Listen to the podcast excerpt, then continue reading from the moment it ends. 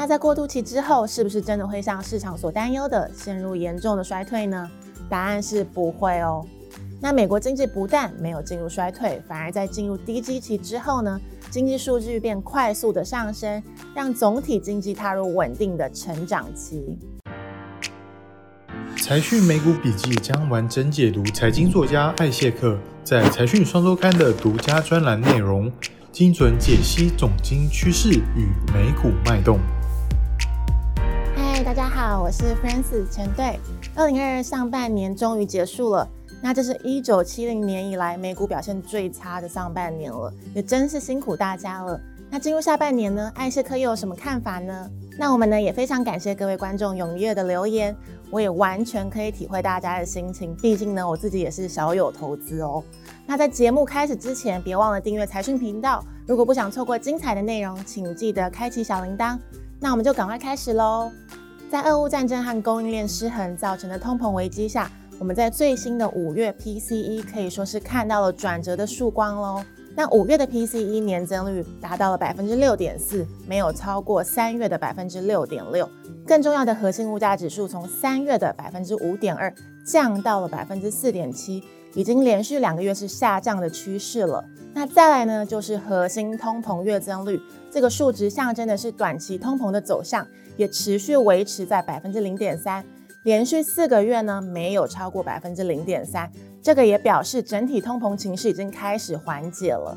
PPI 虽然呢还是居高不下，但是跟去年十一月的高点比较，已经有一段距离喽。从图表中可以看到，目前扣底去年基情马上就要开始拉高。随着主要原物料指数在六月都出现下跌，进入了第三季之后呢，PCE 指数年增率开始放缓。会是很有可能的事情。那我们再来参考一九七零年代的经验，当通膨转折确立之后呢，会进入一到两年的下行轨道。那从现阶段的状况来看，当这波通膨循环的高点也确立之后呢，那未来就会进入大约一年以上的通膨放缓循环了。另一个大家都很关心的议题，美国的经济是不是会陷入衰退呢？那艾谢克认为，其实大家不用过度担心哦。因为美国的经济是以内需消费为主，那我们从图表中看到，最新的五月个人实质消费支出在高基期下年增率依然有达到百分之二点一，其中服务业的报复性消费特别明显哦，增加了百分之四点七，但是商品消费呢却受到通膨的压制，减少到了负百分之二点七，服务业占了三分之二的美国内需结构。更重要的是，提供了将近快八成的就业机会，也就是说，强劲的服务业报复性消费潮可以支撑美国内需和就业市场的增长。那除了内需之外呢，美国的房地产数据呢也出现落底的迹象了。那从图中呢可以看到，因为 Fed 升息，三十年房贷利率飙破了百分之五点八，导致呢房市在三月、四月出现明显的下滑。不过呢，从五月的数字来看呢。新屋销售比起四月呢，已经开始回升了。成屋销售呢，虽然还是下降，但是具有前瞻性的签约待过户销售指数已经开始止跌回升了。那这也暗示呢，六月的成屋销售有机会呢，和新屋销售一样落底回升。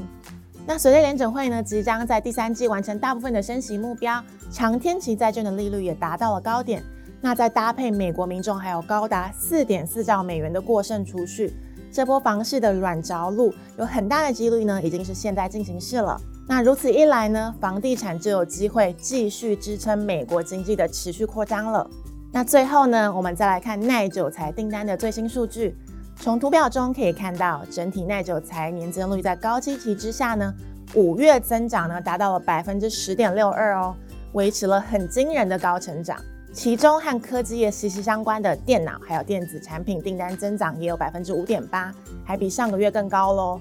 那如果考量到去年高基期，可以说是表现非常的强劲。那检视完总体经济数据之后呢，我们就可以发现，实际经济并没有市场预期的那么悲观。当然呢，有关经济成长的实际表现，还是会存在一些变数的。未来是不是会出现因为过度升息导致经济进一步放缓，甚至进入衰退呢？那艾谢克认为，就算是这样，其实呢也不是什么值得害怕的事情。怎么说呢？从过去三个景气扩张循环周期的经验来看，当景气循环周期进入复苏和成长的过渡期的时候呢，会出现一些共同的征兆，其中呢最明显的就是内需增长会开始放缓，民间投资支出呢会大幅的下降，导致实质 GDP 出现跟着往下的走势。过渡期呢通常和上一个景气衰退期相隔不远，所以呢投资人在心理上难免就会担忧二次衰退的到来。另外，在过去三个周期里，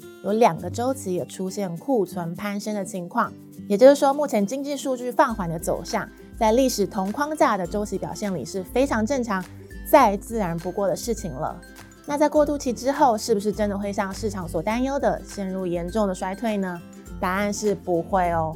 那美国经济不但没有进入衰退，反而在进入低基期之后呢，经济数据便快速的上升，让总体经济踏入稳定的成长期。那值得大家注意的是，现在市场很担忧的升息问题，历史上呢也有巧合的雷同对比哦，那就是一九九四年启动的升息循环。当年在通膨没有明显升温的情况下，那时候的联准会主席格林斯潘还是在一年内预防性的升息十二码，把指标利率从百分之三倍增到了百分之六哦。然后呢，当经济出现下行走势，而且确定通膨并没有升温后呢，格林斯潘马上就在一九九五年启动小幅度的降息措施，让经济呢能够持续扩张。从二零二二年到二零二三年的总体经济、货币政策还有资本市场的表现来看，很有可能呢会复制当年的情况。这样一来呢，我们现在所处的第三季就会成为新一轮大多头启动前的最后买点喽。